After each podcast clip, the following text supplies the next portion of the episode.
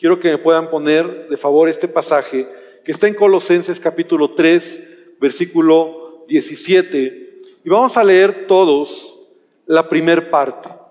Ahí está. Entonces vamos a leer la primera parte. Dice, lo voy a leer primero yo. Dice, y todo lo que hacéis, sea de palabra o de hecho, hacedlo todo en el nombre del Señor Jesús. Amén. ¿Cuántos dicen amén?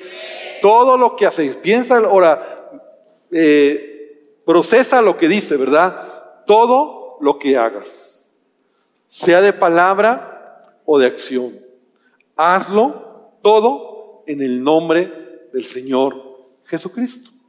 Entonces, esa es la cultura de esta casa, que podamos honrar a Dios con todo lo que hacemos. Amén. Entre nosotros, entre hermanos. Ahora sí, todos vamos a repetirlo juntos. Dice, y todo lo que hacéis, sea de palabra o de hecho, hacerlo todo en el nombre del Señor Jesús. Otra vez, y todo lo que hacéis, sea de palabra o de hecho, hacerlo todo en el nombre del Señor Jesús. Amén. Muy bien, así de pie, ya llegó Joaquín, yo voy a empezar apenas, pero solamente quiero dar la introducción de lo que voy a compartir y quiero que hagamos una oración. Cierra tus ojos, prometo que no va a tardar más del tiempo que me queda. Vamos a pedir a Dios que Él siga bendiciendo este tiempo. Padre, te damos gracias por tu presencia. Gracias porque en esto también te honramos y en esto también podemos nosotros dar testimonio de que somos tus hijos. Y yo te pido, Padre, ahora que bendigas esta introducción de esta palabra que has puesto en mi corazón, que sea de bendición a cada uno de nosotros y Dios, que tú me utilices, Padre, para poder eh, traer en nuestros corazones, despertar en nuestros corazones, Señor, el poder examinar nuestro desarrollo como tus hijos, nuestro crecimiento espiritual. En el nombre de Jesús te lo pedimos. Amén y amén. Puedes tomar tu lugar. El apóstol Pablo, la segunda carta a los Corintios, capítulo 13, versículo 5. Si tienes tu Biblia, quiero pedirte que abras tu Biblia. La primera parte de este pasaje, el apóstol Pablo dice, examinaos a vosotros mismos si estáis en la fe. Probaos a vosotros mismos. Este pasaje a mí me llama mucho la atención, porque el apóstol Pablo, que escriba la carta a los Corintios, ¿verdad? Una iglesia con muchos problemas, y creo que la iglesia de Corinto, ¿verdad? Era una de las iglesias más complicadas, con mayores problemas que tenían. Y Pablo tiene que escribir para dar consejos, para exhortar, regañar, incluso a los cristianos, a los creyentes, por muchas cosas que ellos estaban haciendo mal. Pero en ese contexto, Pablo escribe este versículo que estamos leyendo. Examínate a ti mismo si estás en la fe. Prueba tu corazón si todavía si en tu vida cristiana hay desarrollo, hay crecimiento o te has estancado. Y de eso te quiero hablar. Así como examinarte, así como hacer un test, ¿verdad? Como te decir, bueno, en este punto tengo palomita o tengo tache. ¿Cómo estoy en mi crecimiento espiritual? Mi vida cristiana realmente se está desarrollando sanamente? Hoy estoy mejor que hace medio año. Hoy estoy mejor que hace un año. En mi vida cristiana, ¿cómo voy? ¿Cómo estoy en mi proceso, en mi vida, en mi desarrollo, verdad? Porque a veces nosotros podemos ser muy fácil, ¿verdad? Mirar lo que otros hacen, pero ¿qué tal cuando nos examinamos a nosotros? Ahora, te voy a ser franco. Este asunto de examinarte a ti mismo a veces nos cuesta trabajo. Si somos muy honestos, ¿verdad? Tú puedes decir, bueno, pues yo estoy bien, ¿no? O sea, pues yo estoy bien, pastor. O sea, yo creo que voy bien. Yo creo que voy avanzando. Pero honestamente, yo voy a tratar en varios domingos de hablar algunos puntos, ¿verdad? Donde realmente estoy caminando como un verdadero cristiano. Porque hoy en día mucha gente se dice cristiana. Y la pregunta sería, ¿en verdad son cristianos? A lo mejor tu vecino dice que es cristiano. Tu compañero de trabajo, aquel que da mal testimonio, dice que es cristiano. Hay políticos que dicen que son cristianos. Hay artistas que dicen que son cristianos. Músicos famosos, gente importante, ¿verdad? Deportistas, dicen que son cristianos. Y yo no sé si a veces es por una moda o en verdad. Ahora no estamos aquí para, para hacer un juicio de ellos. El punto es que Solo porque lo dicen, ya lo son.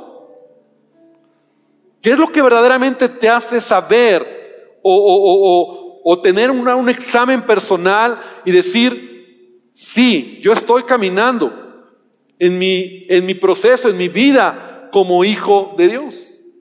Algunos dirán, bueno, yo un día levanté la mano, hice una oración y eso ya soy cristiano. Yo nací en una, en una iglesia cristiana, ¿no? Como hace rato oíamos de, de Iraíz, yo también, yo crecí desde chiquito en la iglesia cristiana. ¿Eso me hace ser cristiano? ¿Verdad? ¿Qué es lo que realmente me hace demostrar o, saber que tengo una vida cristiana?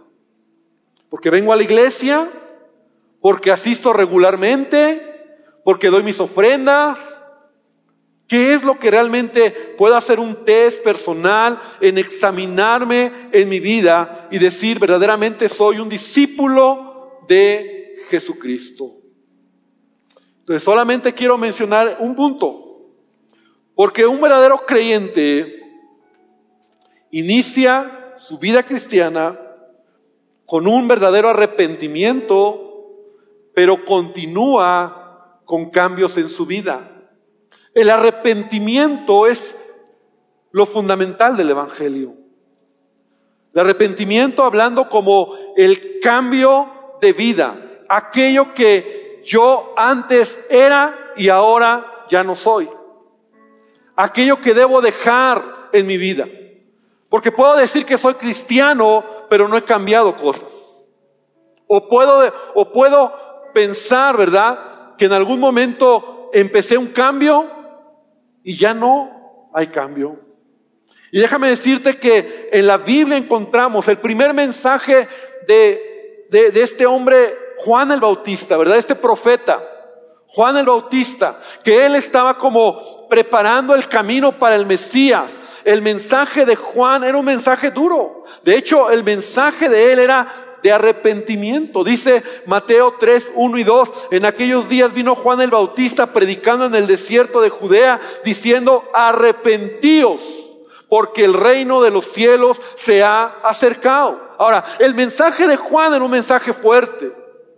Les decía, hipócritas, generación de víboras, si en verdad ustedes buscaran a Dios, sus vidas serían diferentes. Él era un profeta. Como tal, Tenía un mensaje muy fuerte, muy directo, pero era un mensaje de arrepentimiento. Y Jesús, cuando inició su ministerio, él empezó a predicar el arrepentimiento. Así lo dice la Biblia en Mateo 4:17. Desde entonces Jesús comenzó a predicar y a decir, arrepentíos porque el reino de los cielos se ha acercado. El mensaje de Jesús, ¿verdad? Era ese. No he venido, Lucas 5:32 dice, no he venido a llamar justos, sino a pecadores al arrepentimiento. Y sí, Jesús era misericordioso. ¿Recuerdas el caso de la mujer adúltera, verdad? Donde la llevan a Jesús y le dicen, Señor, la descubrimos en el mismo acto del adulterio y la ley dice que la tenemos que apedrear. Y Jesús muestra la misericordia. Y la misericordia es cuando le dice, está bien, pero el que esté libre de pecado, que es el primero en lanzar la piedra. Y nadie lo hace porque todos tenían una conciencia, sabían que habían pecado. Y al final, la mujer se queda sola. Y Jesús le dice, ¿dónde están los que te acusaban? Señor, todos se han ido. Y la misericordia de Jesús es, yo tampoco te acuso. Pero ¿sabes lo que le dice? Vete y no peques más. La misericordia de Jesús y también el cambio de vida. Porque el Evangelio sería incompleto si solamente hablamos de la misericordia y no hablamos del arrepentimiento, porque el arrepentimiento es cambio de vida. Yo tengo que cambiar muchas cosas. ¿Sabes? La iglesia neotestamentaria, la primera predicación que el apóstol Pedro da en Hechos 2, ¿de qué crees que fue el mensaje? de arrepentimiento. Dice que al oír a Pedro todo lo que decía de la muerte de Jesucristo en Hechos 2, 37 y 38, al oír esto la gente se compungió de corazón y dijeron a Pedro y a los otros apóstoles, ¿qué haremos? Y sabes lo que Pedro les dijo, arrepentíos y bautícese cada uno de vosotros en el nombre de Jesucristo para perdón de los pecados y recibiréis el don del Espíritu Santo. Entonces el mensaje del Evangelio es arrepentimiento. Si no hay arrepentimiento en tu vida y arrepentimiento hablando como un cambio de mentalidad, lo que es la palabra, ¿verdad? Una manera, una, una forma de cambiar tu mentalidad, tus conceptos e ir en dirección opuesta a lo que antes hacías. ¿Cómo sabes si vas a examinarte si estás en la fe? Si tú, porque no es el arrepentimiento, no es un evento nada más. Sí, pastor, yo me arrepentí hace 10 años. Y mira, estas dos semanas pasadas tuvimos el encuentro de varones, el encuentro de mujeres, y me encanta, ¿verdad? Cuando yo puedo ver hombres y mujeres, y aún nosotros que servimos, que vienen y dicen, voy a cambiar. Eso es arrepentimiento. Porque yo era un mal padre y ahora voy a ser un mejor padre. Porque yo era un patán y ahora voy a cambiar en esto. Voy a cambiar mi relación. Voy a cambiar en esto. Eso es arrepentimiento. Un cambio de vida. Un cambio de proceder. El apóstol Pablo, ¿verdad? Quien escribió gran parte del Nuevo Testamento y su predicación era de arrepentimiento. Hechos 17:30 dice, pero Dios, habiendo pasado por alto los tiempos de esta ignorancia, ahora manda a todos los hombres en todo lugar que se arrepientan. Arrepentimiento no es un tema popular, pero es un requisito, un examen, un test que tú tienes que ver si verdaderamente estás caminando y creciendo en tu vida cristiana. A todos nos gusta cuando oímos Dios te quiere prosperar, Dios te quiere bendecir, Dios te quiere dar, Dios te quiere ayudar. Y cuánto amén. Y las multitudes, yo lo recibo y yo quiero la bendición de Dios. Y no está mal. Pero ¿qué tal de este tema que habla de un cambio de vida? Cuando yo estudio este tema, yo tengo que reconocer que hay muchas cosas que tengo que cambiar todavía. Que yo soy el primero en decir, necesito cambiar. Yo necesito cambiar y ser mejor esposo, mejor padre. Yo necesito cambiar en mi vida personal y yo necesito venir a Él y de verdad decirle, Señor, me arrepiento de estas cosas que hago que no están bien. No puede haber un cristiano que, que, que aún muchos han cambiado y han regresado a hacer otra vez lo mismo. Hay muchos cristianos que se acostumbran. Ah, no, pues yo tengo este pecado, yo tengo este vicio, yo tengo esta manera. Y vienes a la iglesia, adoras al Señor, pero sabes, el Evangelio se trata de cambio. Amén. Se trata de cambiar. Por eso Pablo dice, examínate a ti mismo. ¿Sigues cambiando? ¿Sigues siendo confrontado con esas áreas oscuras de pecado que sabes y que tú sabes que están ahí y que necesitas cambiar? O dices, bueno, pues ya estoy aquí. No hay nada peor que el Evangelio se convierta en una religión. Y muchos hasta, hasta así lo ven, ¿verdad? Estoy en otra religión. Como si fuera eso. Solo vengo, solo estoy, pero no cambio. Imagínate. Eso era antes. Eso era antes. Y todos los que estamos aquí, si hemos tenido un encuentro con Cristo, debemos de tener un antes y un después, porque el arrepentimiento es la entrada para reconocer o para aceptar o para venir a los pies de Jesús y decirle, de verdad te pido que cambies mi vida. Tú no puedes seguir siendo el mismo. Y si tú has tenido un encuentro con Cristo, tú no puedes seguir caminando de la misma manera. Pero tampoco puedes pensar que ya llegaste. Pablo mismo decía, olvidando lo que queda atrás, me extiendo a lo que está delante. Yo mismo no pretendo haberlo ya alcanzado. Entonces esta tarde, yo quiero que tú puedas venir a Él, ¿verdad? Porque Él es el único que puede tratar o hablar a nuestro corazón y verdaderamente decir o pensar, ¿estoy viviendo una vida de cambio? ¿Soy mejor hoy que hace una semana? ¿O ya volví a ser otra vez el mismo de antes? Ah, pues no importa. Tengo ese vicio y no importa. Hablo de esa manera, no importa trato mal a mis hijos, no importa. O verdaderamente puedo venir a Él y decir, Señor, cambia mi vida. Cámbiame. No, no, no, no estoy conforme, no estoy a gusto, no quiero. Porque soy un discípulo tuyo. Por eso Pablo a los creyentes de esta iglesia les dice, a ver, examínense ustedes mismos. Pruébense a sí mismos.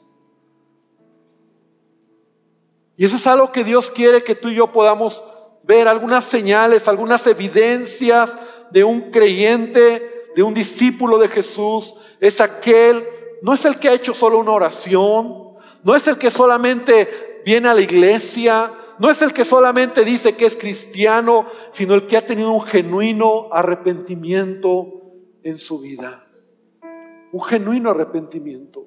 Pablo decía, antes yo era esto y esto y esto.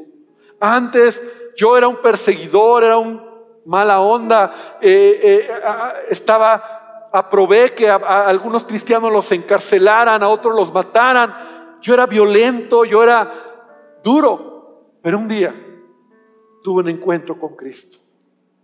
Un día Dios me cambió. Y ahora soy diferente. Platicaba el día de, ayer un testimonio como a lo mejor el de muchos, con un hermano, con un varón. Y él me contaba y decía, pastor, mire, créame que yo tengo cinco años de cristiano. Y antes de eso, yo era un grosero, un pelado, decía diez groserías y una palabra.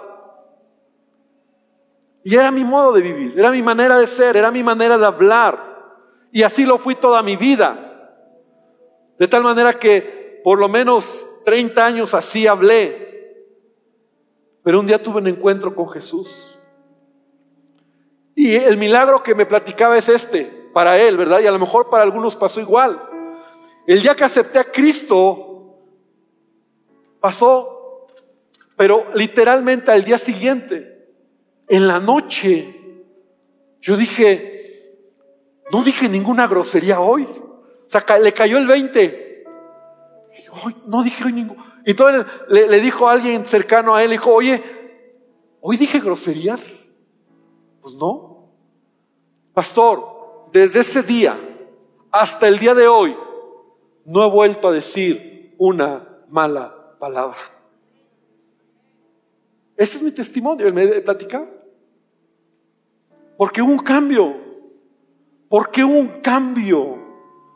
Ahora, no quiere decir que todo sea igual en todos los casos. No quiere decir que, que en todos los casos pase ese milagro.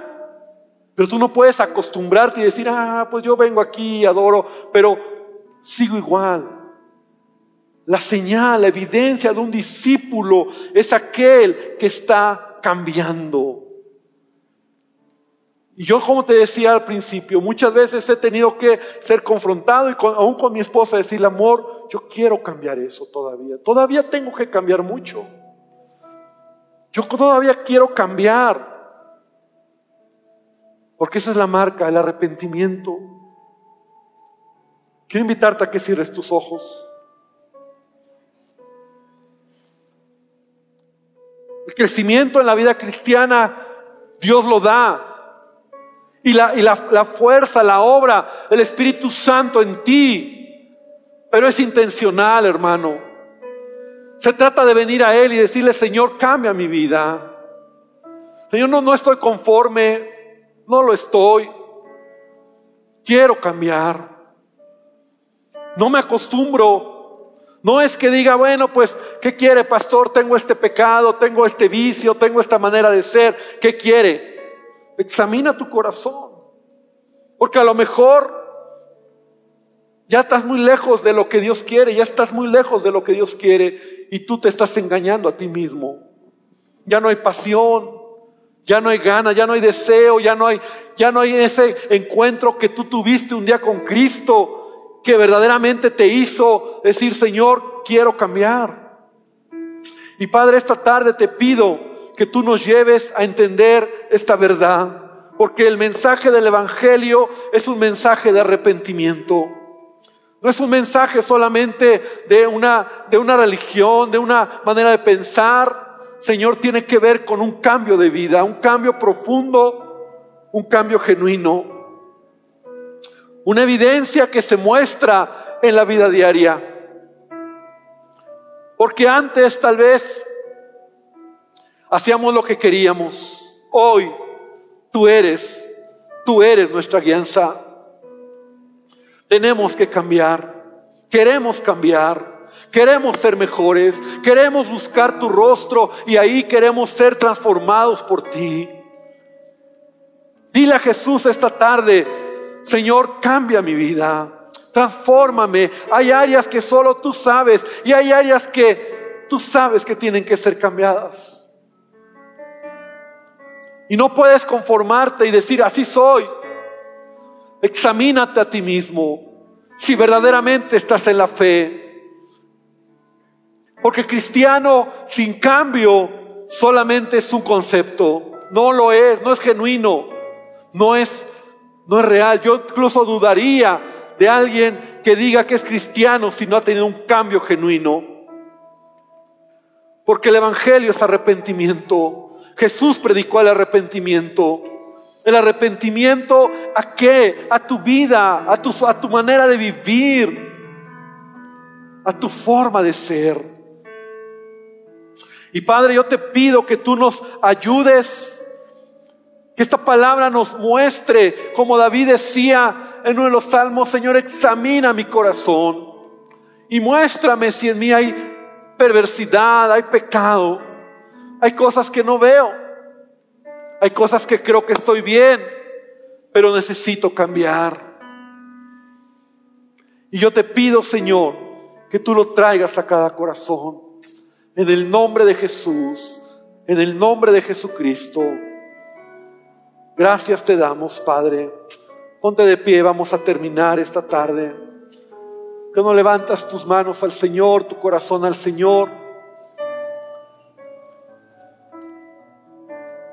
Ahí donde estás, dile al Señor, Padre, te adoro, te bendigo.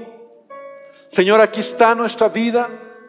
Sigue cambiándonos sigue trabajando. Hay mucho que todavía quiero cambiar y necesito cambiar. Necesito cambiar. Pensamientos, palabras, emociones, resentimientos. Señor, hay tantas cosas que podríamos mencionar que a veces vamos guardando y creemos que todo está bien. Palabras. Necesitamos, queremos cambiar. Y aquí estamos delante de ti y también queremos pedirte que tú nos ayudes, que tú nos bendigas, hermano. Que el Señor derrame su gracia sobre tu vida esta semana que empieza. Que puedas ver su bendición, su favor y sobre todo su gracia en tu vida.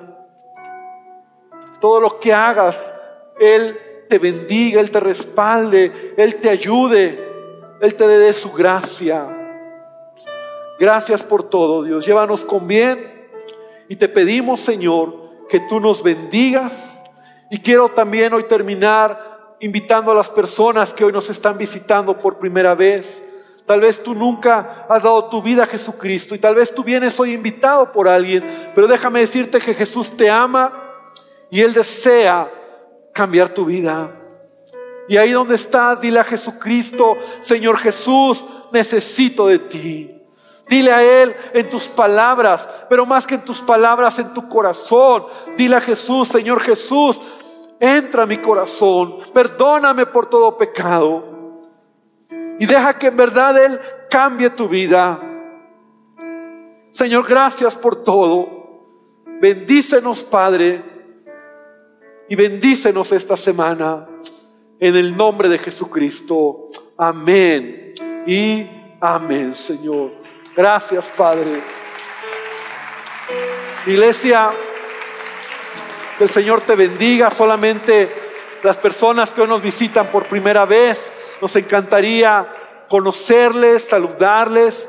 Y si tú vienes por primera vez, puedes pasar con nuestros hermanos que tienen este letrero de atención a nuevos para poder regalarte algo, para poder bendecirte. Y bueno, pues saluda a alguien, bendícele, sonríele, ¿verdad? No te vayas sin saludar a alguien. Y agradece a algún servidor su servicio, su trabajo. Dale las gracias a alguien. Allá afuera, dale las gracias. Seamos una familia que muestre que somos diferentes. Que el Señor te bendiga.